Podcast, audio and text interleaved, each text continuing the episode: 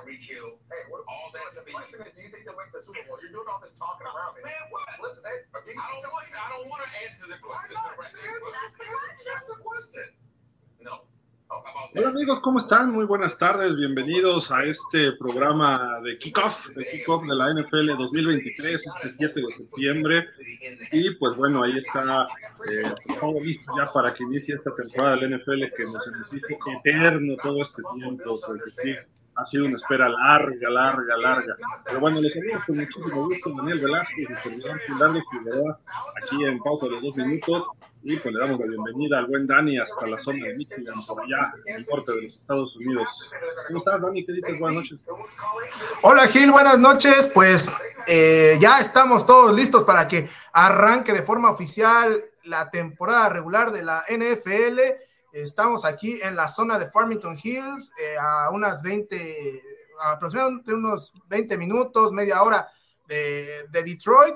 Y pues obviamente eh, ya esto es una- un hervidero, esto ya es eh, 100% eh, el conteo regresivo para que dé inicio no solo la temporada del NFL, sino la temporada de mi otro equipo de casi toda la vida, que son los Lions. Ya estamos aquí este, listos para ver a los Lions. Es más, hasta un Lion, una Lion tenemos aquí. Aquí está una Lion, este, en miniatura, claro está, pero aquí está. Aquí está con su melena y toda la cosa. Oh, excelentísimo. Ahí está una leoncita y pues bueno, sin duda alguna vamos a tener muchas emociones esta, esta temporada. ¿Por qué? Porque pues hay juegos muy atractivos, hay juegos muy interesantes que nos pueden dejar bastante que, que comentar. Pero el día de hoy se pone en marcha la temporada con el juego de los Leones de Detroit visitando a los jefes de Kansas City. Ayer hubo una noticia muy impactante en la NFL. ¿Por qué?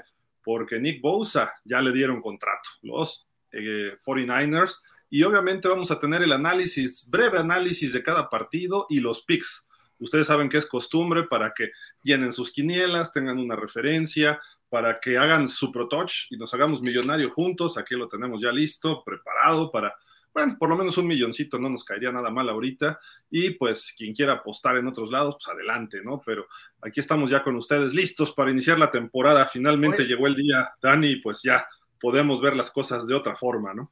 Sí, definitivamente. Oye, pero antes de seguir, ¿todavía existe el Pro Touch? Yo me acuerdo que e- e- ese estaba cuando creo que era yo niño, pero no sabía que todavía existía el Pro Touch.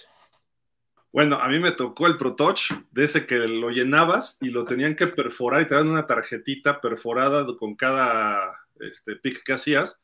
Y eso, si ganabas, te lo, lo registraban porque lo metían en una computadora donde leía los, lo- las perforaciones, ¿no? Entonces, estoy hablando 1983, cuando empezó el, los pronósticos deportivos, una cosa así.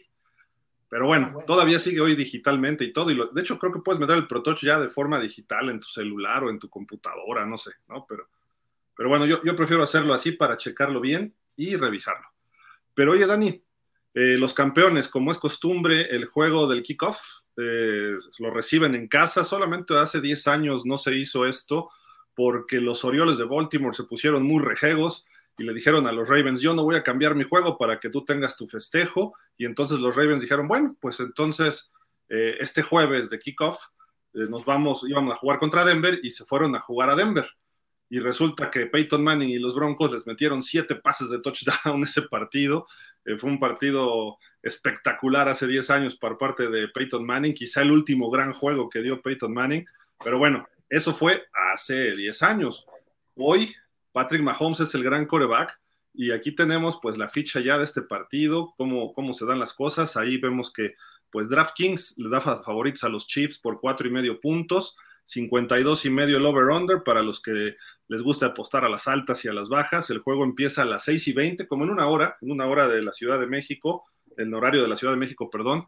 Eh, pues la historia de estos equipos no es tan vasta porque son de otras conferencias, pero se han enfrentado ya 14 veces, 9 victorias para los Chiefs, 5 para los eh, Lions.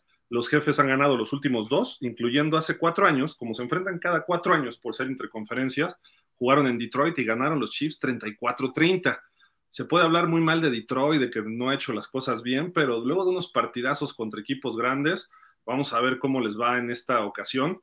Pero bueno, este, Dani, eh, al parecer, bueno, creo que ya salió el reporte, no va a jugar Travis Kelsey como se esperaba, ¿no? Sí, era solamente cuestión de tiempo que se anunciara de forma oficial. De hecho, nosotros ya lo veníamos manejando eh, justamente de esa manera, que era solamente esperar. Y bueno, al final de cuentas se confirma lo que nosotros ya veníamos suponiendo. Al final de cuentas, eh, no vale la pena arriesgar a uno de tus jugadores clave en el primer partido de la temporada. Cuando, o sea, no voy a decir que no te juegas nada, porque al final de cuentas, cualquier partido puede ser este, suficiente para, para definir o no el rumbo de, de una temporada. Pero, pues bueno, al final de cuentas, eh, todavía es muy temprano como para eh, como, como, para exponerse de más, ¿no? Entonces, mientras más puedan guardar a Kelsey los, los chips, mejor para ellos. Eh, sí va a ser una baja importante para este partido y pues bueno, va a ser un partido mucho más parejo de lo que tal vez cuando recién se anunció el calendario muchos suponían, ¿no? Creo que seguramente por ahí de mayo eh, se, se, pensó incluso que los Chips iban a prácticamente arrastrar a los Lions cuando se anunció, ¿no? Pero viendo cómo se ha ido desarrollando eh, la temporada baja, cómo se reforzaron los Lions en, en agencia libre, en el draft, eh, y lo que ha acontecido en estas últimas semanas hasta terminar con esta lesión de Travis Kelsey, la novela de, de Chris Jones, pues evidentemente la brecha de diferencia se ha, eh, se ha reducido y creo que hoy por hoy no descartaríamos, eh, o bueno, no sería tanta sorpresa, mejor dicho, que incluso los Lions pudieran ganar el partido, aunque bueno, evidentemente sería sorpresa, pero no, no del grado que se supondría eh, hace unos meses. Sí, de acuerdo, se cerraron muy fuerte la temporada, ganaron siete de sus últimos ocho, una cosa así, los Lions, se quedaron en la orillita de calificar a playoff. Este año se espera que den el siguiente paso. Jared Goff tuvo una muy buena temporada en números en general, aunque empezaron lento. Eh, me gusta este equipo para ser un caballo, no, no tanto caballo negro, porque ya no sería tanta sorpresa. Eh, les faltó tiempo, quizá el año pasado. Yo creo que este año, y más con la, eh, con la salida de Aaron Rodgers de los Packers, los vikingos perdieron mucho talento. Creo que este equipo puede meterse a playoff en esa división norte de la, de la nacional y va a ser peligroso porque son jóvenes que están eh, motivados, tienen un coach fenomenal en Dan Campbell, que este cuate no, nunca los deja caer emocionalmente. Es un tipo que jugó fútbol americano al 100%, lo poco o mucho que haya jugado. Tuvo un tiempo interino con los Dolphins y también se vio muy intenso con los Lions desde que llegó ha sido súper intenso y recuerdo todavía esa conferencia de prensa después de la derrota contra Miami, donde eh, él da de baja al coach de backs defensivos y de secundaria porque dice que los hicieron pomada, o sea que no, no era posible que no supieran cómo contrarrestar la, la ofensiva de, aérea de Miami. Y después le preguntan a él si tenía dudas de su trabajo y dijo, pues si no gano, sé que me voy a ir. Y a partir de ahí lloró hace dos años, este, ese año dijo eso, y a partir de ahí los Leones fueron otros, se le entregaron sus jugadores y pues es muy difícil que un equipo le gane al campeón estrenando su corona, pero sin sí, eh, quizá perdieron también algo de talento los, eh, los mismos eh, Chiefs. Así de que vamos a ver, ¿eh? porque pudiera ser que las cosas no le funcionen tanto como se esperaba tienen receptores buenos, Sky Moore y el otro joven, Kadarius Tony. Eh, la defensiva, pues la gran duda es Chris Jones, ¿no? A ver en qué, en qué, en qué nivel está. Pero pues hay buen duelo, ¿no? Sin duda alguna, Andy Reid, uno de los mejores coaches, Matt Nagy es el nuevo coordinador ofensivo, Steve Spagnuolo. Los Chiefs están armados para repetir el Super Bowl, este, mi estimado Dani, y los Leones están dispuestos a ser ese equipo que les dé tumbos a todos los, eh, a todos los grandes, ¿no? No, sin duda, sin duda alguna. O sea, eh, creo que si bien Kansas City sigue partiendo como favorito para este partido, la realidad es que los Lions van a vender cara a la derrota, ¿no? Y esperen un partido que se defina muy probable por menos de siete puntos.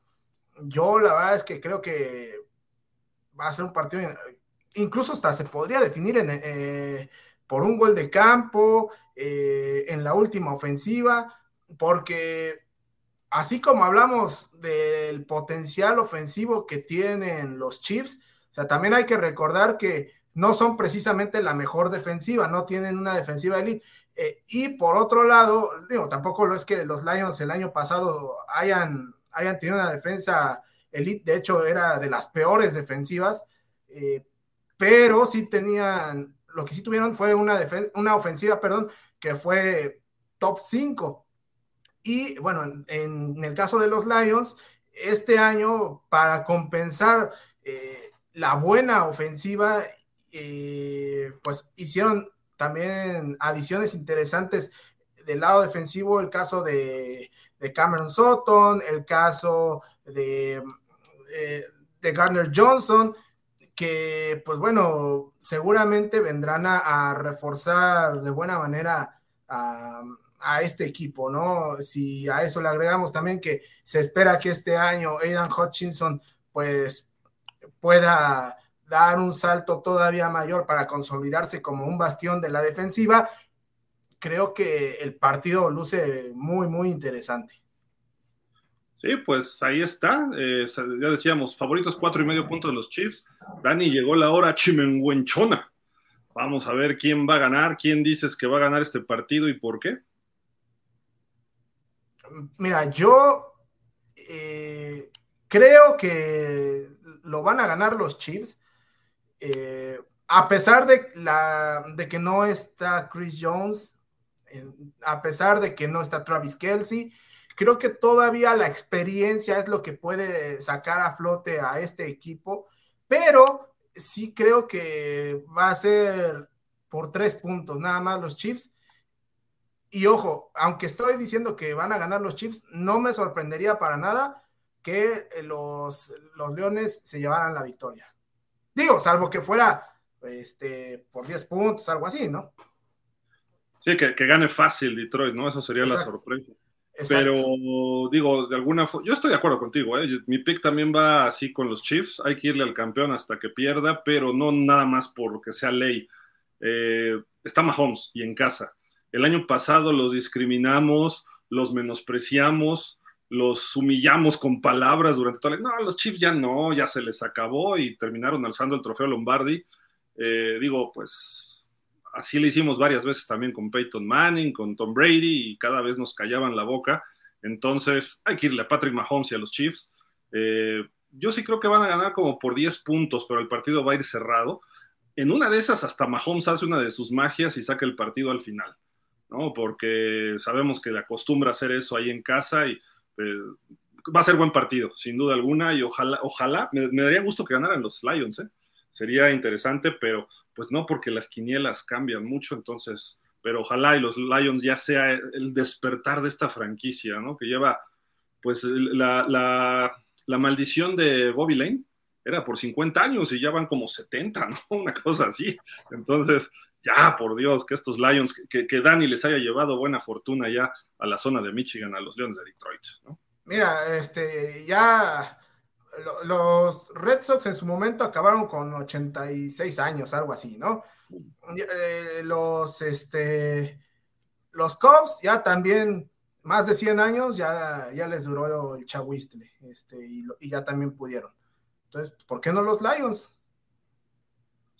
Son nada más 70 años, ¿no? Digo, hay otros equipos que nada más llevan 50 sin ganar, ¿no? No quiero decir nombres, pero este, ustedes se imaginarán, ¿no? Por dónde anda ese comentario.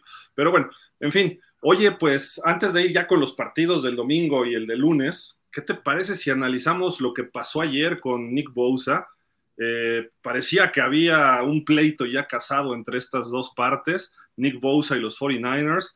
Eh, Shanahan y John Lynch, Shanahan el coach y Lynch el gerente de los 49ers, estaban tranquilos eh, y el agente de Nick Bosa dijo, hay 28 equipos de los 31 restantes que van, le pagarían lo que, lo que quiere Nick Bosa.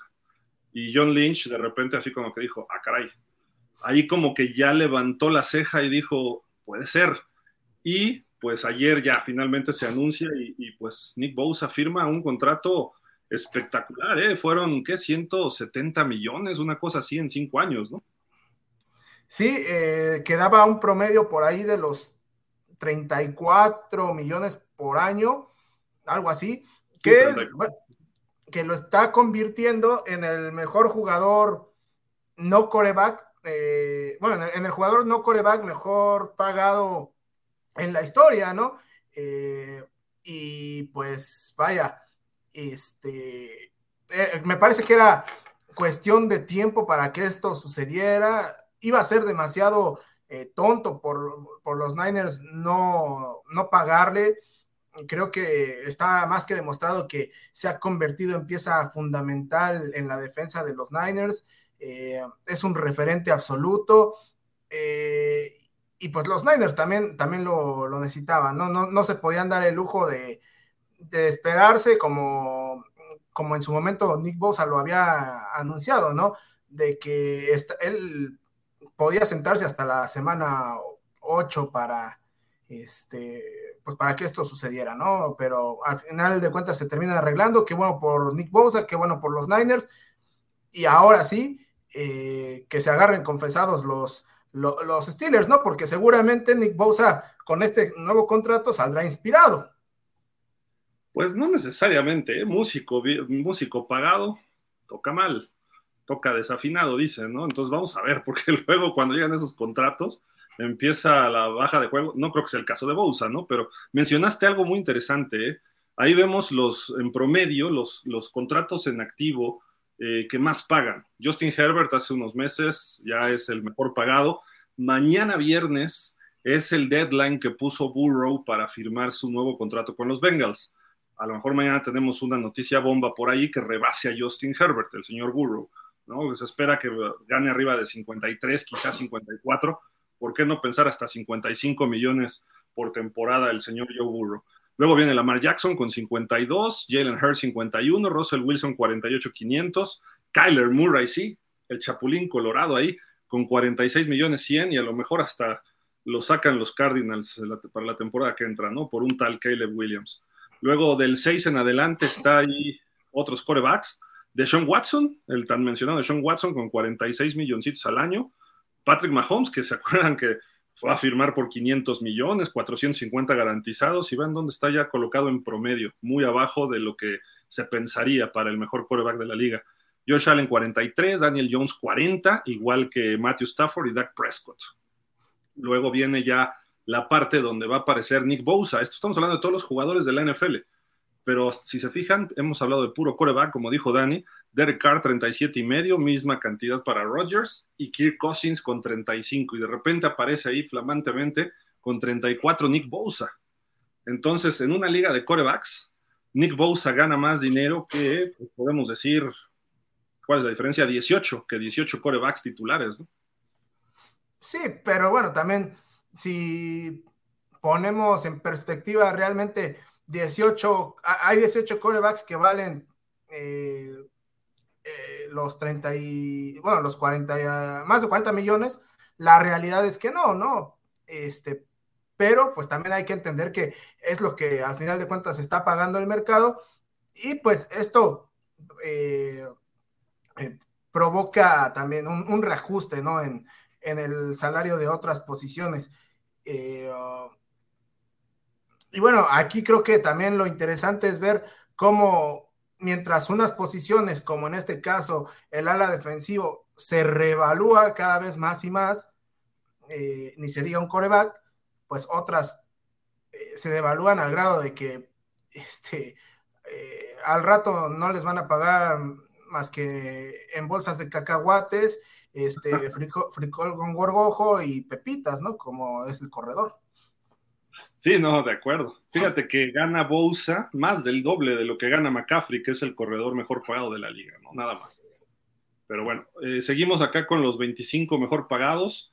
Eh, a ver, acá está.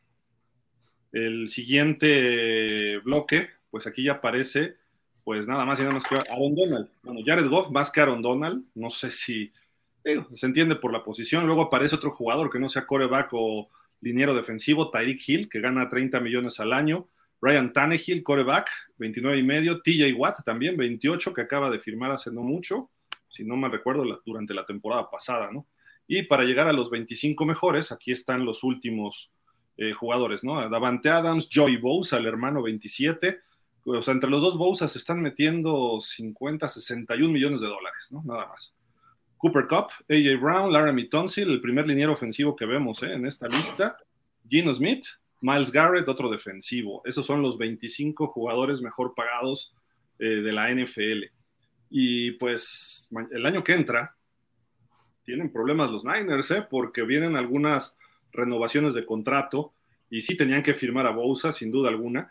Por suerte de ellos, tienen el contrato de novato de Brock Purdy, que les sale en, en pesos mexicanos, ¿no? Siendo realistas, ¿no?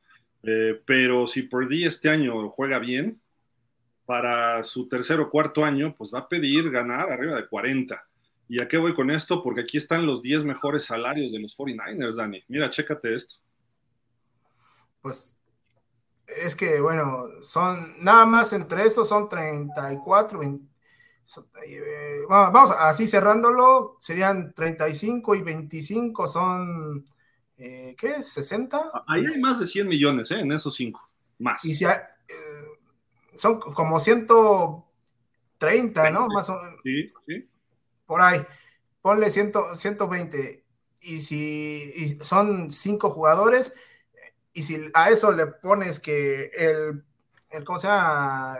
El salario, bueno, el, el tope salarial es de 250 y lo tienes que repartir entre 53, pues está cañón. Como que no salen las cuentas. Sí, no. Este año está en 220, pero sí se espera que pegue 240 el año que entra, una cosa así, eh, el tope salarial. Pero estos son los cinco mejores, que es Nick Bosa, Divo Samuel, Trent Williams, Javon Hargrave, Fred Warner. ¿Qué indica esto? Que, bueno, si, sigamos con del 6 al 10 antes de hacer un análisis.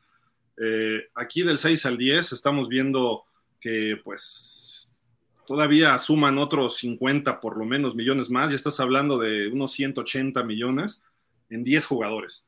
Y está aquí, ten, eh, quizá presumiblemente el mejor jugador del equipo de los Niners, Christian McCaffrey, que como tú dices está muy devaluada la posición de corredor, 16 millones, pero pues igual vienen algunos ajustes, ¿no? A McCaffrey le dieron un contrato distinto a los Niners después de que lo tradearon el año pasado, pero a lo mejor van a empezar los corredores a subir otra vez.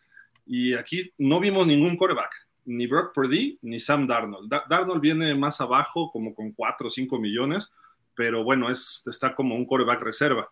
Pero repito, si Brock Purdy empieza a jugar bien este y el próximo año, eh, puede haber problemas para los Niners en el tope salarial, ¿eh? porque un coreback, si es, digamos que Purdy los lleva al Super Bowl, por lo menos, por lo menos 45 millones por año, Dani. Sí, sin duda alguna. Este, y ahora también me parece que ya viendo todas estas, eh, bueno, los salarios de todos estos jugadores, sí o sí te tienes que deshacer por lo menos de, de un par. Y la pregunta es de quién. Porque, por ejemplo, en el caso de McCaffrey, a lo mejor comparado con otros jugadores no representa tanto dinero, pero es eh, casi casi el eje de, eh, principal del ataque. Entonces, eh, hay que evaluar tanto lo que representa económicamente para el equipo como en, lo, en, el plano deportivo.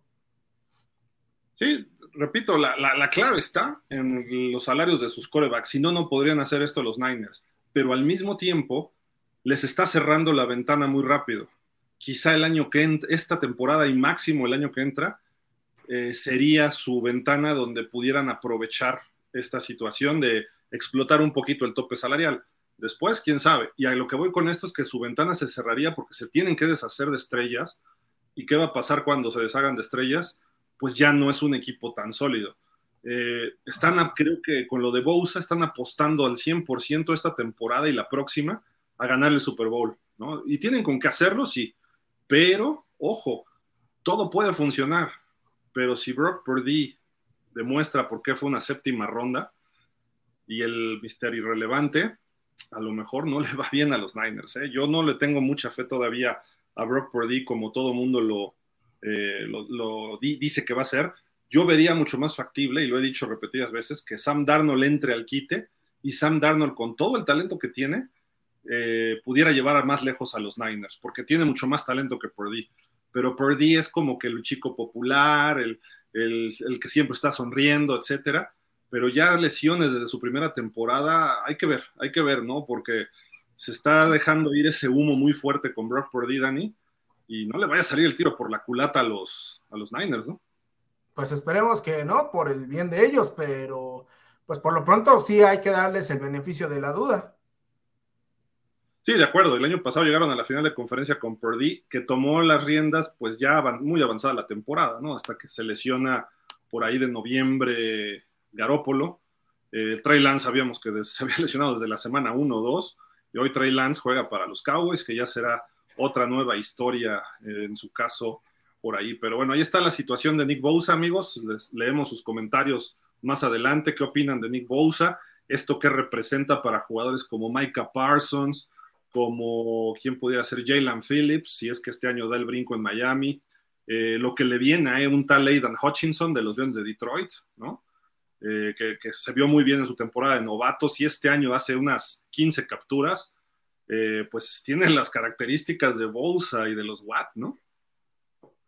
Sí, sin, sin, duda alguna, sin duda alguna, este, eh, pues bueno, vamos a, vamos a ver si, si sigue, sigue por ese rumbo, ¿no? Porque pues al final de cuentas es también eh, un, jugador importante. De acuerdo, pues ahí, ahí vienen cosas interesantes, ¿no? pero pues vámonos en esta segunda mitad del, programa con eh, los picks del resto de la semana 1, ¿no? Eh, pues vámonos por orden, ahora sí que como se presentan estos juegos, por orden alfabético y por horario, ¿no? El domingo a las 11 de la mañana, tiempo en la Ciudad de México, gracias al señor presidente, eh, los juegos van a ser a las 11, dijo que no necesitamos el horario de verano, etcétera, entonces hay que pararse una hora más temprano para ver los partidos, y pues el Carolina visitando Atlanta, un partido de dos equipos que estuvieron peleando el playoff hasta las últimas semanas, obviamente en una división muy, muy baja el año pasado, que la ganaron porque Brady, porque Mike Evans, porque Fournette, porque había jugadores ahí con mucha experiencia, por eso la ganó Tampa, pero estos equipos no están tan lejos como parecería. Eh, salen favoritos los Falcons en casa por tres y medio puntos y han ganado dos de los últimos tres y han tenido muy buenos partidos. Eh, Dani, ¿qué te gusta de este partido? ¿Dónde están las claves y quién gana? Eh, mira, creo que eh, las claves me parece que van a estar prácticamente en el equipo que cometa menos errores, ¿no? Por, por, un lado, si bien el equipo de los Falcons no tiene como tal un coreback novato en el caso de Desmond Reader, se puede considerar que es prácticamente prácticamente novato, ¿no? Porque realmente jugó la última parte de la temporada pasada y por el otro lado, eh, Carolina sí viene eh, con un mariscal de campo novato. Sabemos que normalmente les cuesta mucho el primer partido, de hecho, eh, creo que por ahí desde el 2000 o algo así, no ha habido un coreback novato que gane en la primera semana. Entonces, este, tal vez solamente por ese hecho es que, y por estar en casa también, es que los Falcons pudieran, pudieran ganar, ¿no? Pero, eh, pues bueno, sí creo que va a ser un partido, un partido cerrado en donde eh, el que puede ayudar mucho a este chico Desmond Reader es Villan Robinson. Sí, también otro novato, ¿no? Pero por el lado de Atlanta. Eh, yo me quedo con Atlanta. Eh, creo que Atlanta es un equipo que viene trabajando. Eh, los, Panthers inician con coach nuevo, quarterback nuevo. La, era Matt Rule fue un fracaso total. Eh, y eso que había jugadores con, este, buen nivel, mucho talento, como Christian McCaffrey, por ejemplo, y ese equipo no funcionó. Entonces, me quedo con Atlanta porque va iniciando el proceso, pero probablemente las Panteras con Frank Reich y, este chico Bryce Young terminen eh, terminen siendo mejor equipo a lo mejor en dos años, pero ahorita veo Atlanta un equipo que ha venido bien con Reader, con Villan Robinson, con Kyle Pitts, Eh, en general hay muchos jóvenes en, en, el equipo y Atlanta ha dado pelea. Yo voy con Atlanta por unos siete puntos más o menos, o sea, cubre la línea. No sé tú, este Dani. Yo voy con Atlanta por por cinco puntos. También arribita, ¿no? Digamos. Sí. ¿Cuál juego sigue, Dani? Platícanos. Pues bueno, aquí viene el partido entre los Texans y los, y los Ravens. Los Texans también van a tener un quarterback novato en, dirigiendo este partido para ellos. En, si analizamos la serie, los Ravens lideran la misma con nueve victorias eh, por dos de los Texans, han ganado los últimos tres partidos y la última vez que se enfrentaron, los Ravens demolieron a los Texans 13, 33 puntos a 16. Eh, los Ravens parten como favoritos por 10 puntos, están en casa. Creo que pese a que lo, los Texans hicieron buenas cosas interesantes en esta off-season, les va a costar esta temporada, bueno, al menos el, inicio de la temporada, ese proceso de adaptación, y eh, le va a salir lo novato a CJ Stroud, independientemente de que más adelante en la temporada recomponga el camino, y sí creo que eh, los Ravens van a ganar eh, por ahí de 27, 14. Los Ravens se prepararon y no pueden empezar con una derrota porque trajeron a uno del Beckham, eh, el chico este novato, siempre se me olvida su nombre, Flowers, ¿es? Say Flowers, sí. Say Flowers. Eh, le dieron el contrato que quería Lamar Jackson, eh, le trajeron un coordinador como Monken, que es precisamente que le va a armar un sistema y para que mejore en su sistema, en su juego aéreo Lamar Jackson. La defensiva no está mal, es una defensiva muy aceptable la de los Ravens eh, no pueden empezar perdiendo, pero ojo, yo sí veo unos Texans muy aguerridos. Dimico Ryans, el nuevo head coach, era un jugador muy eh, enjundioso, fue un buen coordinador defensivo en San Francisco, que bueno, ahí hasta yo sería buen coordinador defensivo con tanto talento, pero no le quito su mérito a Dimico Ryans. Y eh, lo que vimos de CJ Stroud en la pretemporada, este chico viene en serio, ¿eh? Este chico tiene unos pases que parecen eh, este, digo, no quiero compararlo con Aaron Rodgers, pero eh, los ponía justamente donde su receptor era el único que lo podía atrapar. Lo vi concretamente en el juego contra Miami ante buenas coberturas defensivas, los pases iban perfectos. Obviamente era pretemporada, no estaban todos los titulares y los Ravens van a salir súper motivados. No digo que los Texans van a ganar, pero ojo, aquí yo pondría una alerta de sorpresa. En una de esas, pudieran los Texans dar la campanada de la semana me quedo con los Ravens, pero probablemente no por los 10 puntos. A lo mejor ganan por 3 o por 7, una cosa así. Y vamos a ver a un CJ Stroud que se le va a poner al tiro a Lamar Jackson. O sea, yo, yo lo veo así, Dani, no sé si tú, tú notes algo así. Tú dijiste 27-14, ves 27. un amplio dominio de los Ravens, ¿no? Sí, yo sí, yo sí lo veo este, ganando, bueno, bastante, bastante cómodos. Sobre todo porque, pues insisto, están en casa. Eh, y eh, el escenario creo que se va a comer también, al menos de entrada, a CJ Stroud. Correcto. Pues hablando de equipos que están eh, peleando fuerte y que se espera mucho de ellos, creo que este juego tiene mucha, mucha mayor relevancia para Cleveland que para Cincinnati, no que no sea importante para los Bengals. Para los Bengals va a ser importante el regreso de Joe Burrow, porque se perdió la, bastante de la pretemporada, si no es que toda por una lesión en la pantorrilla, ya está entrenando, se dice que va a jugar, eh, se esperaba que estuviera más tiempo fuera, pero sí va a estar. Eh, mientras esté él, los Bengals ganan el 9 de cada 10 partidos, no, no me refiero a todos, pero le ganan hasta Kansas, es un equipo que le puede ganar a Kansas con Burrow. Eh, Cleveland en casa el año, los últimos dos años se ha visto muy sólido y abren en casa ahí en el, le quitaron el patrocinio, ahora se llama Cleveland Browns Stadium, pero salen favoritos los Bengals por dos y medio, pero ojo, eh, la racha, chécate la racha, Dani, los Browns han ganado cinco de los últimos seis, el último lo ganaron los Bengals, pero fue en Cincinnati, pero si nos vamos para atrás, Cleveland le ha pegado como que se trae de hijos a los Bengals, entonces, este partido es difícil de pronosticar, eh, quizá Burrow no esté afinado en ritmo, digamos. Eh, entonces, Yo me voy a cargar a favor de mis Browns de toda la vida. Además, estrenan un coordinador defensivo en Jim Schwartz que se la sabe de todas, todas. Eh, vamos a ver a Deshaun Watson ya con algunos partidos el año pasado. La temporada, todo el off-season entrenando, ya concentrado en su vida y en el fútbol americano. Eh, hizo la pretemporada. Creo que Deshaun Watson tiene mucho talento. Si se dedica al fútbol, puede ser un top 10 de quarterback sin problema. Entonces, y además corren bien el balón, tienen buenos defensivos Miles Garrett, sin duda.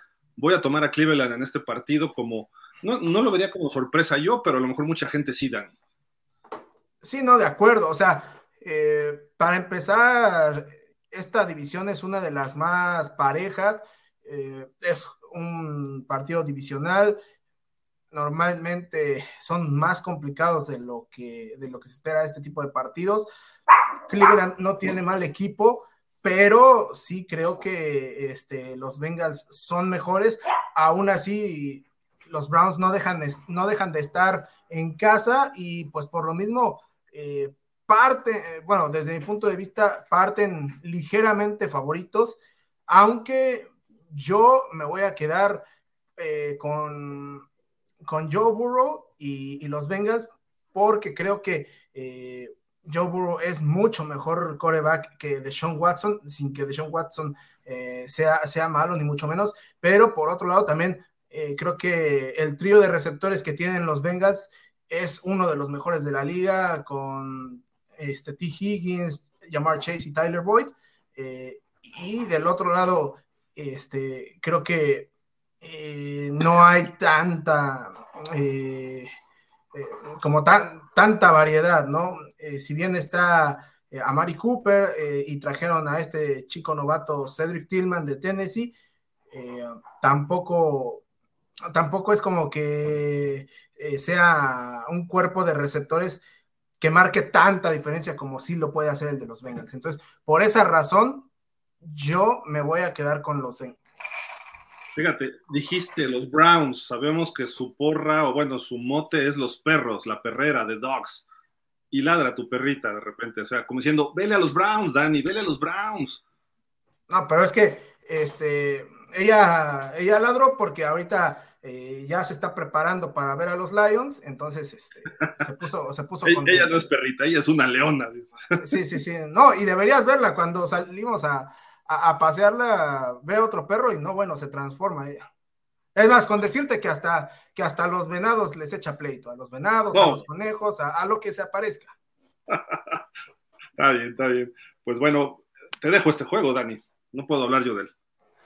Pues bueno, este partido eh, interesante para los dos equipos, los Jaguars y los Colts. Los Colts lideran la serie 27 a 17, eh, pero eh, los Jaguars han ganado dos de los últimos tres partidos.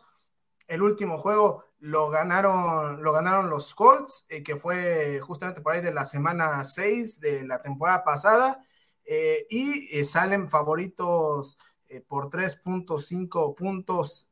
Hay, está, está, hay error ahí, porque son los Jaguars por 5 puntos. Ah, ok. bueno, los Jaguars por 5 puntos. me parece que es un partido que los Jaguars están obligados a ganar, más allá de que sea como visitante. Hay que recordar que, eh, nuevamente, ¿no? Los Colts traen un coreback novato, en el caso de Anthony Richardson, no va a estar Jonathan Taylor, no va a estar, todo parece indicar a Zach Moss, que es el, el segundo corredor eh, por un tema de lesión. Entonces, el ataque terrestre va a caer, eh, va a recaer prácticamente en la figura de Anthony Richardson y si bien puede tener por ahí cierto apoyo por la, vida, por la vía aérea con eh, Alex Pierce y con Michael Pittman, me parece que tampoco han terminado de consolidarse como esos eh, corredores, como esos receptores que te puedan marcar diferencia. Y en el caso de los Jaguars, el año pasado vimos que de la mano de Trevor Lawrence, eh, Christian Kirk y, bueno, sobre todo Christian Kirk y, y también Say Jones, elevaron su nivel de juego. Eh, de hecho, los dos tuvieron eh, los más altos números para su carrera. Christian Kirk rebasó las mil yardas. Eh, Evan Engram a la cerrada también le pegó a las 750 yardas por ahí así. Y si a eso le añades que trajeron a Calvin Ridley para hacer todavía más explosivo este ataque, creo que le da una mayor variedad. Ahora, por la vía este, terrestre, eh, eh, Travis Etienne es un corredor que, eh, que, que, corrió para más de mil yardas la temporada pasada. Y, bueno, traen en este novato Tank Bixby a un corredor que puede complementar muy bien justamente lo que haga Travis Etienne, que puede ser incluso utilizado de mejor manera en la zona roja, eh, este muchacho novato de, Auburn. Y, pues bueno, creo que tiene más variedad eh, en, tanto al ataque como a, a, la defensa del equipo de los Jaguars, y por eso yo me quedo con los Jaguars eh, por también por una diferencia creo que puede ser amplia. Creo que puede ser por ahí de 24 a 24 a 10, por ahí así. Yo voy con los Jaguars. Creo que va a estar un poco más cerrado por ser inicio de temporada, por estar de visitante los Jaguars. Y tiene talento los Colts, aunque no lo parezca. Anthony Richardson, digo, obviamente, eh, creo que no va a jugar Jonathan Taylor, ¿verdad? Sí, no, no, no, no va a jugar. Por lo menos los primeros cuatro partidos.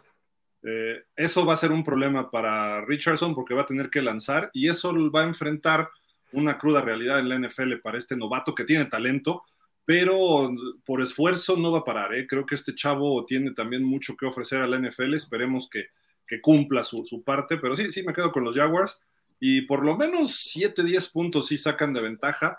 Ah, ah, quizá tarde un poquito el partido en cargarse de su lado, pero sí, sí lo van a lograr aunque estén de visitante. Vamos a darle velocidad porque acá tenemos un partido Tampa contra Minnesota, dos equipos que han venido un poco a la baja, uno más que otro, sobre todo Tampa.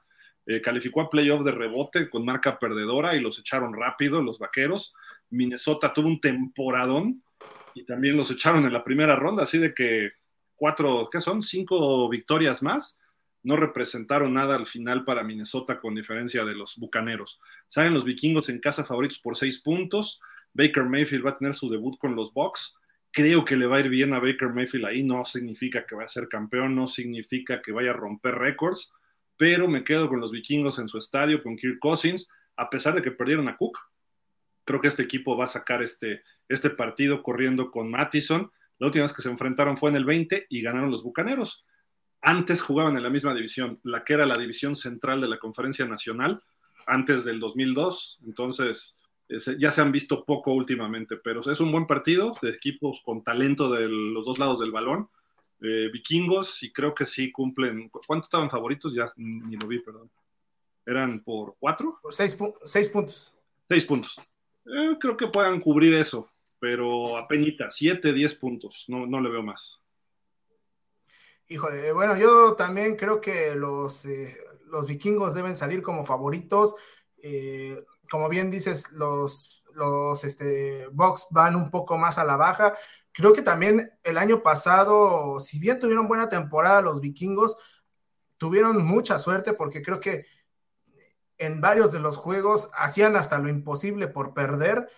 Eh, y bueno, por ahí creo que si no corrigen varios de esos temas que, que, el año pasado se presentaron y que al final de cuentas redituaron en resultados a su favor, eh, el equipo la puede sufrir esta temporada y, varios de esos resultados al final de cuentas pudieran no encontrarlos.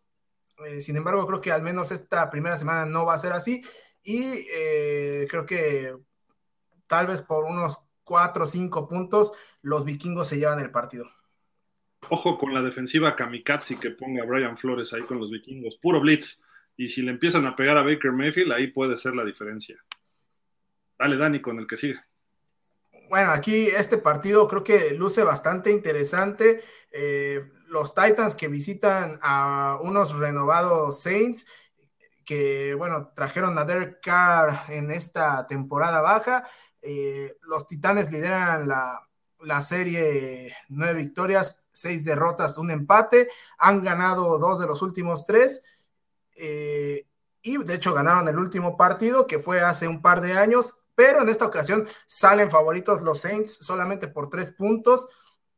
Eh, creo que aquí si los Titanes quieren ganar el partido, mucho dependerá. Digo, sabemos que Derek Henry es prácticamente el alma en el ataque de este equipo, ¿no? Pero eh, de la capacidad que tengan para cambiar esa historia eh, de los años recientes en donde los titanes se han convertido en la tumba de receptores, ¿no? Si DeAndre Hopkins logra marcar cierta diferencia, eh, pueden por ahí tener algo de chance, pero eh, yo sí me voy a quedar con los, con los Saints eh, y particular punto de vista, ya ustedes dirán si sí o si no, pero creo que la historia se seguirá repitiendo y gracias por participar de Andrew Hopkins.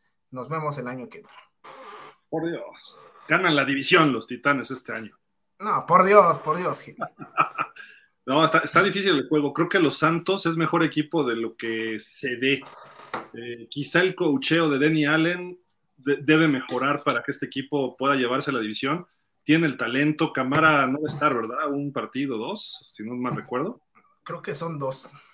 Ajá. Eh, pero la llegada de Derek Carr y tienen talento defensiva y ofensivamente. Está de asesor por ahí John Gruden de los Santos, como que son los nuevos Raiders. Y eran esos Raiders que eran buen equipo, muy competitivo, muy aguerrido.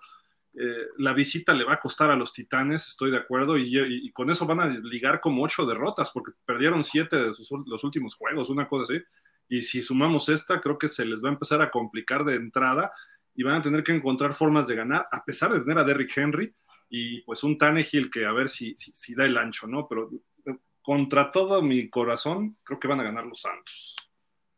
Este juego me llama mucho la atención porque está San Francisco visitando a los Steelers, eh, presumiblemente los dos mejores defensivos de la liga, Nick Bosa por los Niners, recién firmado, el jugador que más gana, ya platicamos de él, y por Pittsburgh TJ Watt.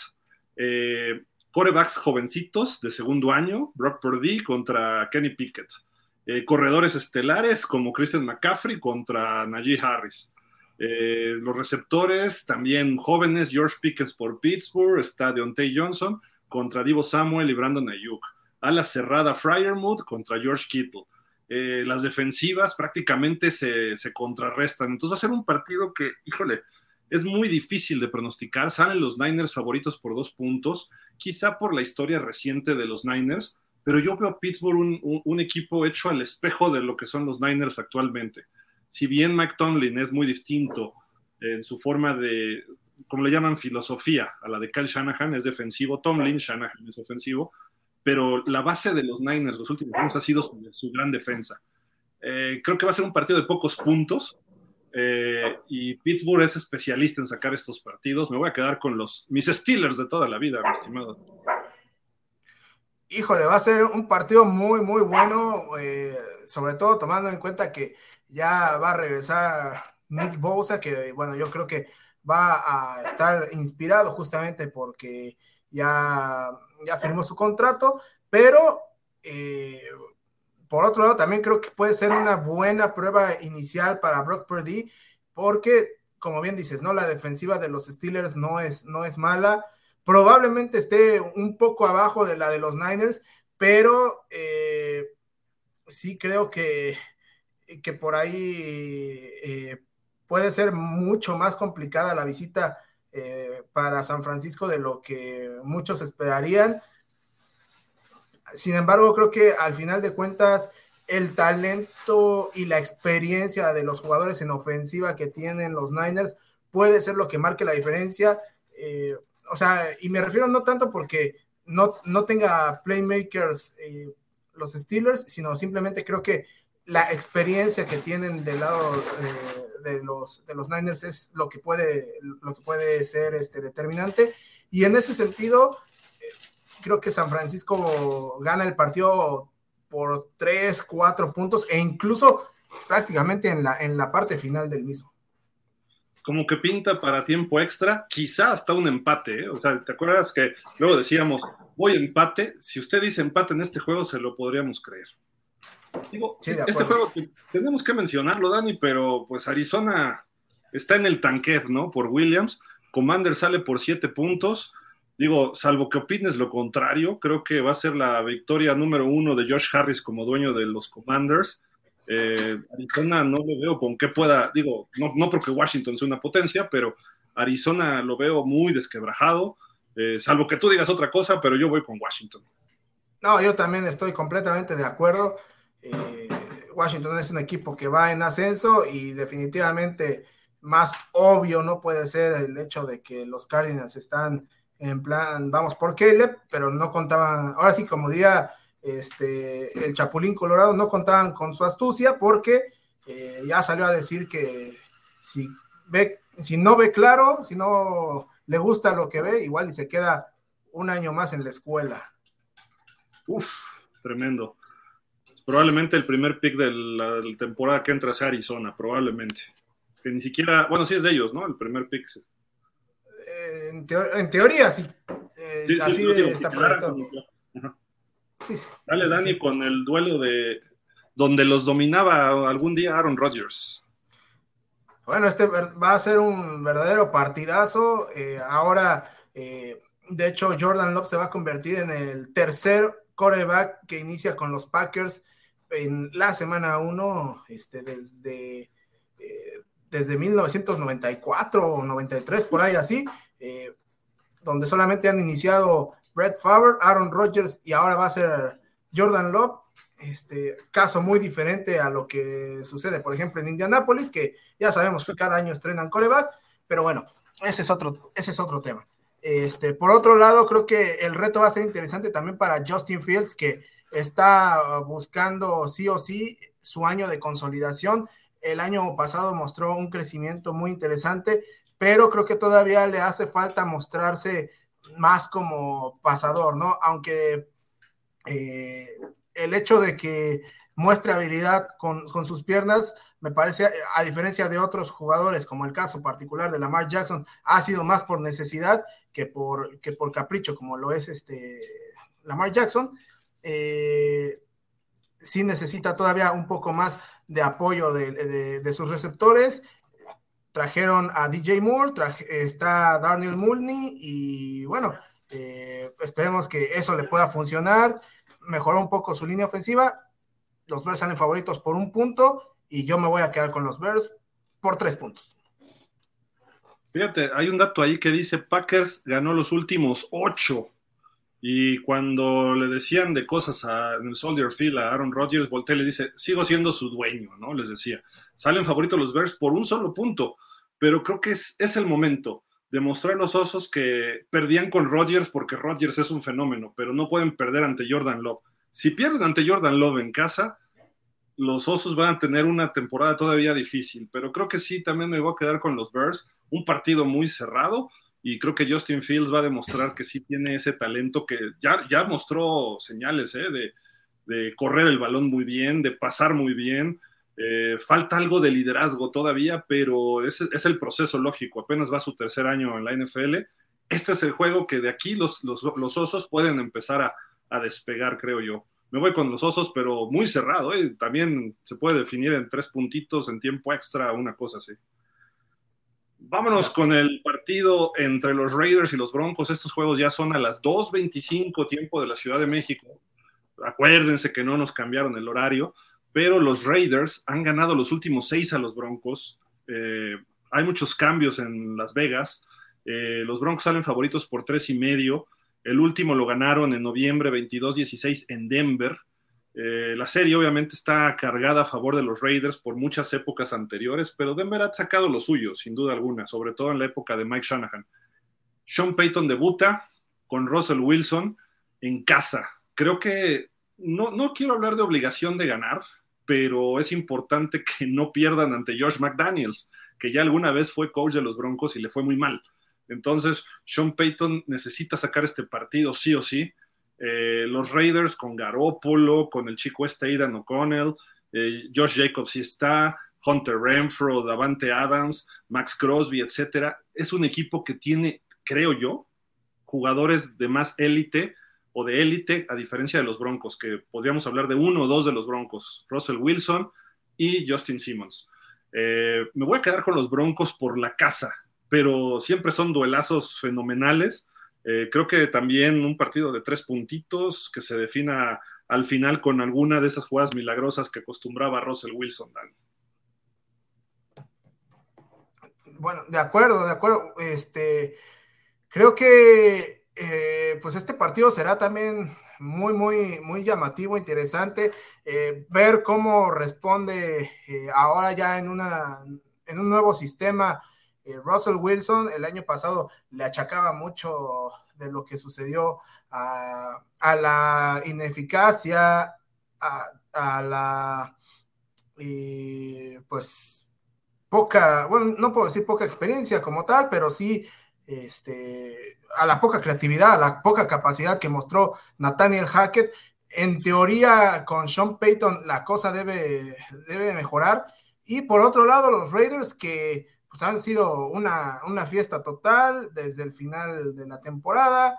Eh, ahorita parece que este, no van a contar también con, eh, con Chandler Jones, que ya salió a decir que no quiere jugar para eh, Josh McDaniels en fin, eh, traen ahí eh, todo, todo un relajo. Me parece que todo este tipo de situaciones van a afectar a los Raiders. Deben ganar los Broncos y eh, también están obligados, ¿no? Este, sobre todo porque necesitan mostrar que, que, que, lo del año pasado sí fue sí o sí, nada más Nathaniel Hackett. Si no, la presión va a recaer directamente ya en Russell Wilson.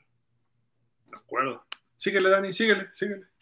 Eh, bueno, aquí los Dolphins en contra de los Chargers, los Dolphins que en la serie dominan 17 a 15, pero los Chargers han ganado dos de los últimos tres y de hecho ganaron el último partido eh, el año pasado 23 a 17, salen favoritos por tres puntos. El partido va a ser allá en SoFi Stadium y bueno, creo que eh, va a ser un juego en donde podemos esperar un auténtico este, shootout eh, de toma y daca, ida y vuelta, como dirían por ahí.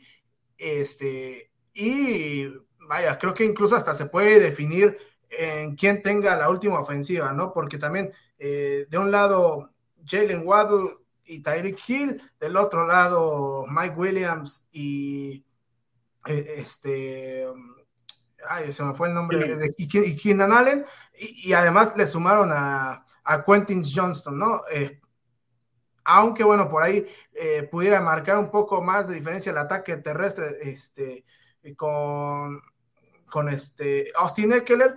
Y vamos a ver qué tanto puede responder este muchacho Devon Achen, que pues al parecer en Miami le tienen mucha fe. Eh, y bueno, sobre todo también esperar que Tua resista no solo este partido, sino la temporada en general, porque, insisto, creo que las aspiraciones de los Dolphins eh, van a recaer en la salud de Tua. Eh, me voy a quedar este partido por los Chargers, pero solamente por la localía, eh, pero va a ser un partidazo. Sí, está, está complicado. Me gusta lo que hicieron los Chargers este offseason, traer a Kellen, a Kellen Moore como coordinador un coach joven eh, con mucha mentalidad de una ofensiva explosiva, abierta. Eso lo hizo con Dak Prescott, eso lo hizo con Ezekiel, lo hizo con Amari Cooper, después lo hizo con CeeDee Lamb. Eh, se vio muy bien en esas épocas con Dallas, con los Chargers, ¿qué puede hacer si hay más talento que en Dallas, ¿no? A esa ofensiva. Entonces, creo yo que es el inicio de cosas buenas para los Chargers. Eh, Miami tuvo, tuvo su peor partido como profesional el año pasado ante los Chargers, solo completó 10 de 28, una cosa así. Eh, fue el peor rating de un coreback en los últimos 10 años en un partido. Eh, estuvo mal, pero eh, eso da cierta esperanza de que jugando él normal, 60% de completos, sin cometer intercepciones, o sea, sin lanzar intercepciones y siendo preciso, Miami pudiera sacar este partido. También vamos a ver un nuevo coordinador defensivo en Miami como Vic Fangio, a ver qué tantas cosas nuevas presenta esta defensiva de Miami, que tiene mucho talento, pero no lo han sabido explotar hasta el momento. Creo que va a ser un buen partido. Eh, es semana uno, pero ojo, el que, el que gane ya de entrada trae un criterio de desempate a favor. Eh, tiene mucho valor para el final de la temporada, porque son dos equipos como que son de segundo nivel. Los de primer nivel es Buffalo y Kansas, y Miami y los Chargers aspiran llegar ahí. Entonces, el que gane se acerca un poquito más y el otro va a seguirse manteniendo en ese, en ese nivel. Los dos fueron echados en la primera ronda. El duelo Tua Herbert es, va a ser eterno, porque ¿por qué Miami dejó pasar a Herbert? Eh, venía lesionado Tua, que si Tua es mejor que Herbert, que si Herbert es el mejor pagado de la liga, etcétera. Eh, para Tua tiene mucho valor este partido por varias razones. Uno, el regreso de las lesiones y quitarse el miedo, porque además iba a retirar. Y dijo que pensó en retirarse, pero regresó. Dos, el peor partido que ha tenido, sacarse la espinita. Y tres, ganarle a Herbert, con el que siempre ha sido medido y se será medido el resto de su, de su, de su carrera. Así de que para él es más importante que para Herbert, que hoy día es el mejor pagado de la NFL, 52 millones y medio por año. Herbert va a jugar suelto, Herbert va a tener más armas a la ofensiva y lo mejor para los Chargers es que están sanos todos a la ofensiva, su línea ofensiva, sus receptores. Creo que va a ser problemático este juego para Miami. Me va a doler, digo, quiero que gane Miami y va a ser un juego cerrado, lo va a cerrar Miami, pero va a ser difícil que lo saquen. Mi, mi, mi pick objetivo es que ganan los Chargers muy apretado, pero desearía de verdad que gane Miami y además hay un problema en Miami.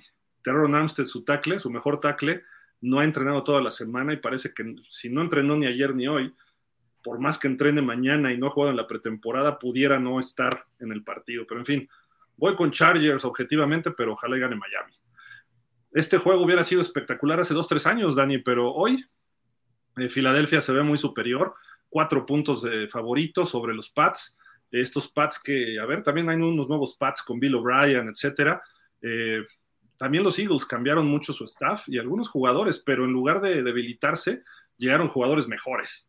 Eh, entonces, vamos a ver cómo funcionan los Eagles. No creo que estén al full todavía en este partido, que estén con todos los cilindros, pero aún así creo que les va a alcanzar para ganarle a los Pats de visitante iniciando la temporada y, e inicien una gran temporada como el año pasado que se convirtieron en el primer equipo en ganar 14 partidos en una temporada de 17, eh, temporada regular. De acuerdo, de acuerdo. Y bueno, por otro lado, creo que si bien también coincido en que los Eagles van a salir como favoritos, más allá de que, pues, por lo que estamos comentando, se esperaría que los Pats al final carguen con la derrota. Lo que sí creo que debemos esperar es que ya con la incorporación de, de, Bill O'Brien como eh, ¿sí es Bill O'Brien? Sí, va, este, como coordinador ofensivo de los, eh, de los Pats. las cosas cambien sustancialmente para Matt Jones y por lo menos se vea una ofensiva mucho más dinámica eh, que pueda ser competitiva a lo largo del partido. Obviamente, aprovechando también que si algo sabe hacer Bill Belichick es tener muy buenas unidades defensivas que pueden mantenerlo en el partido. Bill Belichick está distraído porque se está separando de su novia de muchos años y además parece que hay alguna amenaza de la novia de hablar cosas de los Pats eh, ahora en el divorcio, entonces no solo Belichick está así, sino todos los patriotas están como, pues, ¿qué va a decir? ¿No?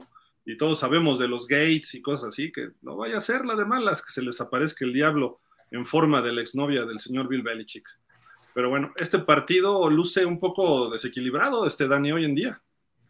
Sí, también hace algunos años pudiera haber sido considerado un gran juego, pero la realidad es que, digo, más allá de lo que indica ahí la serie, que la lideran este, los, los Seahawks y que han ganado los últimos dos, eh, pues también hay que recalcar que si bien los Rams se están desarmando, a eso súmale que no va a estar Cooper Cup y quién sabe por cuánto tiempo. Eh, luego Matthew Stafford no le entiende a, los chavos de la nueva generación, como quien dice ya no está en onda pues todavía más complicado el panorama, ¿no? Y por otro lado, los, los Seahawks dan indicios de que pues están rearmando a la Legión del Boom. Este, pues, me parece que salen bastante favoritos los Seahawks, ¿no? Tal vez eh, por, por 7, 10 puntos. De acuerdo, pues ahí está. Yo voy con Seattle también, ¿eh? Este, debe ganar en casa. Además, es siempre difícil ganar en ese estadio. Me quedo con los Seahawks, aunque me duela porque son mis Rams de toda la vida.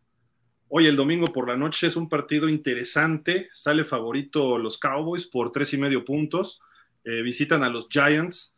Ha habido grandes duelos entre estos equipos de la división este de la, de la Nacional, pero los Cowboys han sacado lo mejor. Recuerdo los duelos Eli Manning contra Tony Romo, que pues les abolló el estreno de su ATT Stadium, ¿no? Alguna vez ahí Eli Manning. Eh, pero bueno, también creo que los Cowboys le abollaron su estreno del MetLife a los Gigantes. Eh, han ganado 11 de los últimos 12 los Cowboys. Dak Prescott los trae de, de, hijos, por así decirlo. Y el año pasado le ganaron los dos. El primero fue en Nueva York y el segundo en Dallas, 28-20, el 24 de noviembre. Eh, pues todo indica que Dallas es amplio favorito.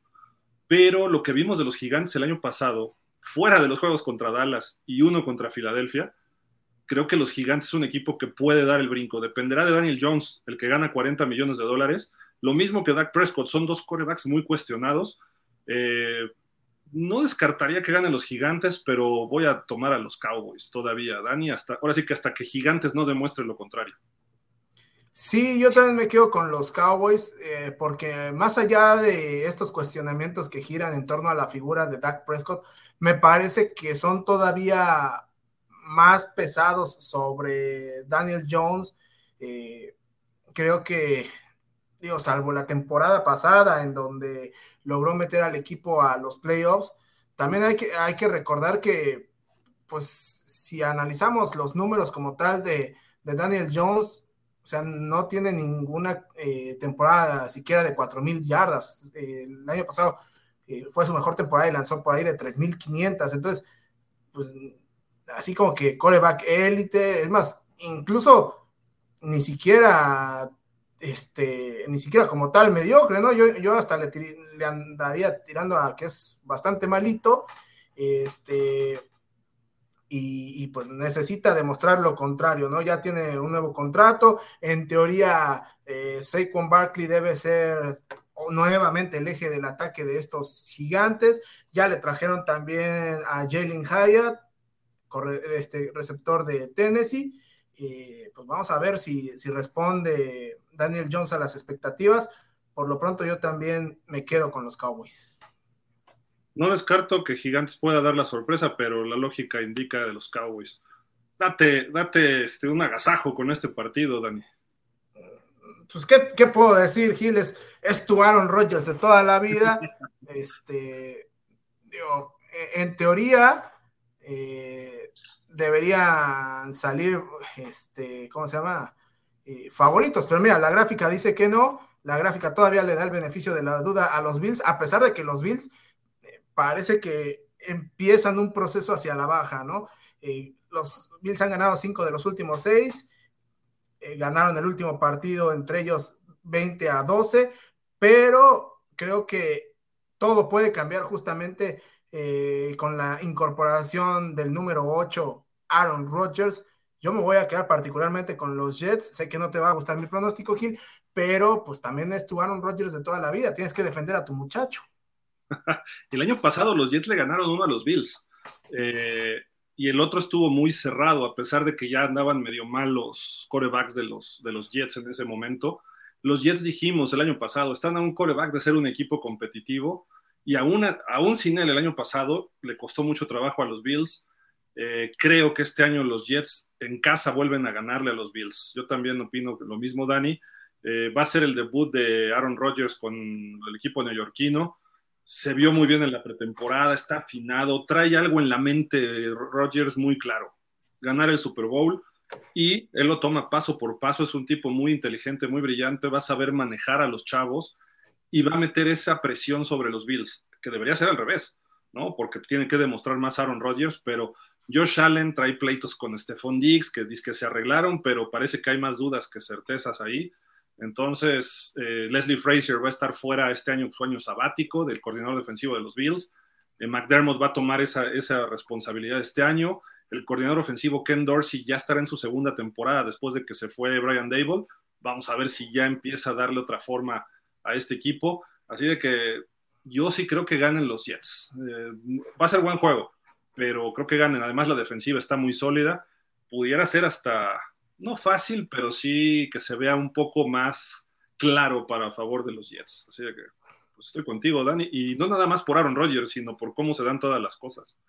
Pero en fin, eh, algo más de los partidos, Dani, ya para leer comentarios e irnos a ver los, el partido de los Leones. Eh, no, creo que, creo que no. Pues hay poquitos comentarios, yo creo que toda la gente está ahorita ya camino a casa, pero bueno, leamos por acá. Daniel Berry Sports dice, sup, super, debe ser, ¿no? Supongo. Hipólito López dice, saludos Gil y Dani Duba, listos para iniciar la temporada. Ahí hay un mensaje que se borró, pero bueno, no importa. Damián Lascano, hola Dani Gil, aquí apurado, yo tengo las botanas para ver el juego. ¿Qué pasó Gil? ¿Por qué le echas sal a mis 49ers? Yo le voy a tirar a coreback Tua. Espero que el otro Bousa le pegue a Tua. No, esperemos que no. No, no, no, porque aparte yo lo tengo en mi fantasy. ¿A quién? A Tua. Ay, Dani. Ay, pues es que, es que, o sea, ya iba, iba a agarrar a Trevor y a alguien, y no sé quién fue, este, y así, literal, como a dos picks de que me tocara, este, se llevan a mi muchacho. Yo dije, antes de que se vaya, lo voy a tomar. Al mejor pagado, tomé a Herbie. Quizá lo tomé muy alto en el draft, pero dije, no lo puedo dejar pasar. Este año, como dicen por ahí, la va a romper. Que la ha roto los dos primeros, ¿eh? pero bueno. Los tres primeros, porque ya es su cuarto. Damián Lascano, Nick Bousa le dieron por firmar un bono de 50 millones de dólares ayer a su cuenta. Espero que Bousa juegue bien el domingo. Quería dinero, ya lo tiene. Hay que exigirle. Boy Lions, ¿ok? Saludos a Damián. Ismael Leal, buenas tardes, Gil y Dani. Saludos. Igual, igual, Ismael. Pues ya nos vamos. Eh, nada más unos datos que nos ofrece Ernesto Roa, que es nuestro, pues podemos decir, historiador de pausa de los dos minutos. Dice datos de la NFL, AFL y la All American Football Conference, que fue la de los años 40, finales de los 40. Ha habido 17.380 partidos con 1.075 marcadores distintos. Dice, y se han dado 140 veces que se han que se han dado, perdón, marcadores que se han dado 140 veces o más. El, el, que más, el marcador que más se repite en la historia son 20-17, 282 veces. Luego 27-24, 230. Luego 17-14, 200. 23-20, 199. Y ustedes seguramente cuando analicen a sus equipos van a decir, pues sí, esos marcadores los he visto muy frecuente. 24-17, 13-10, 24-21, 17-10 y 16-13. Y dice, siete de los nueve marcadores más frecuentes, la diferencia ha sido de tres puntos. O sea, datos ahí matemáticos e históricos de la NFL que nos pasa siempre el buen Ernesto, pues ni hablar. Eh, vamos a ver cómo queda este partido el día de hoy y cómo queda en el próximo fin de semana. Pues, mi estimado Dani, vámonos. Pues vámonos, vámonos, este Gil. Mira, ahí también dice Mythical Witches, es hora de la mejor época del año. Buenas tardes, así es, mi estimado Mythical Witches. Saludos, este, Mythical. Que bueno, ya tenía rato que no nos saludaba, pero bueno, eh, ya decíamos, eh, vamos, eh, al menos en, en, en, razón con los Chiefs, pero bueno, estamos aquí en Michigan, entonces hay que, hay que estar con nuestros Lions de toda la vida. Corazón de los Lions. Pero, pero así como el, como el de, el, de, el de Peña, así. Así con los dedos engarrotados. Ismael Leal, que sean buenos partidos y que no influyan las cebras en los marcadores. Sí, esperemos que no. Vámonos, muchísimas gracias, Dani. Nos vemos el próximo lunes a las 5 de la tarde en pausa de los dos minutos. Cuídate. Disfruta Vámonos, los. Muchísimas gracias a todos ustedes, gracias a NFL México Fans, gracias a Jefe Sports Media, la Ronda Deportiva, los clubes de fans que comparten nuestro, eh, nuestras transmisiones. Muchísimas gracias. Disfruten la semana 1 del NFL. Ustedes ya están informados. Ah, bueno, y los dejamos con esta imagen nada más ahí para despedir, para que vean dónde se van a transmitir los partidos, porque siempre nos lo piden.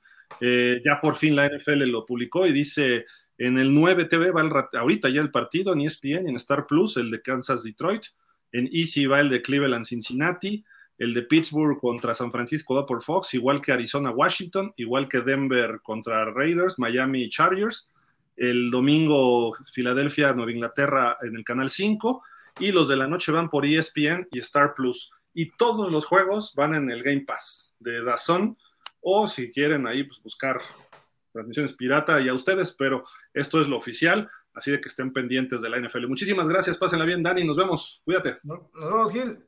A disfrutar el juego, bye, pásenla bien, gracias, hasta la próxima.